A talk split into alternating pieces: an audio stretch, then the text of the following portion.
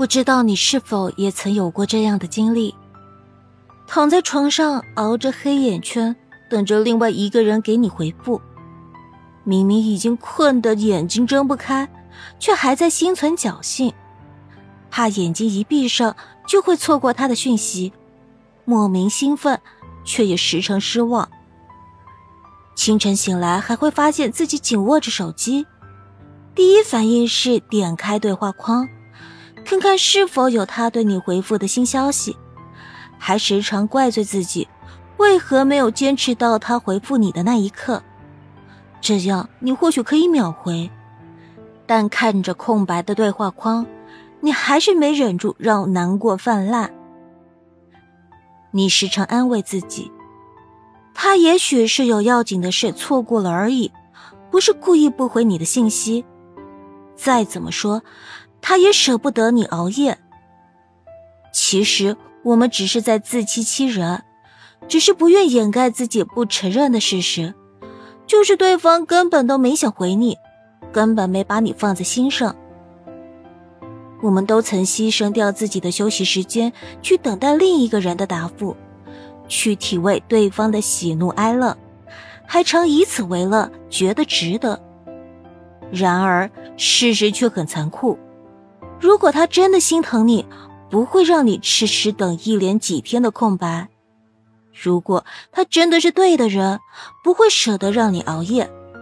哪怕他再忙，都会回句晚安，叮嘱你早点睡觉。在屏幕之外的那个你苦苦等待的人，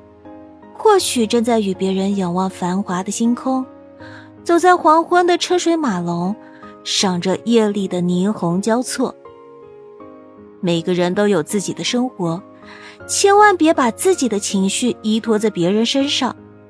那样即使不遍体鳞伤，也会攒满一堆失望，甚至消磨掉自己对感情的憧憬，丧失自己的个人价值，觉得被整个世界抛弃，把控不了任何事，会胆战心惊，小心翼翼，只在自己的幻想中意淫与他的只言片语。曾经有位作家说：“夜晚是一个人心灵最脆弱的时候，也是思念最疯狂的时候。在无数个失眠的晚上，相信会有很多人习惯性的闭上眼睛，安静的想一些事，想一个人。有时候不想习惯，却无力更改。本该属于自己的夜晚，却被一个人的冷漠占据的滋味，并不好受吧。”或许只是自己不甘心被他冷落，不敢承认自己永远等不到那个人，所以只能在深夜里惩罚自己，佯装自己还是值得被回复的人，所以逼迫自己甘愿默默等下去，直到心里慢慢的泛起凉意，依然不愿就此结束，却清醒的回到自己的生活。所以，于你、于我、于每个人而言。我们都大可不必为了一个不值得等待的人彻夜难眠。真心待你的人，或许就在你的身后守护你，只是你不愿放下手机，不愿回头看看。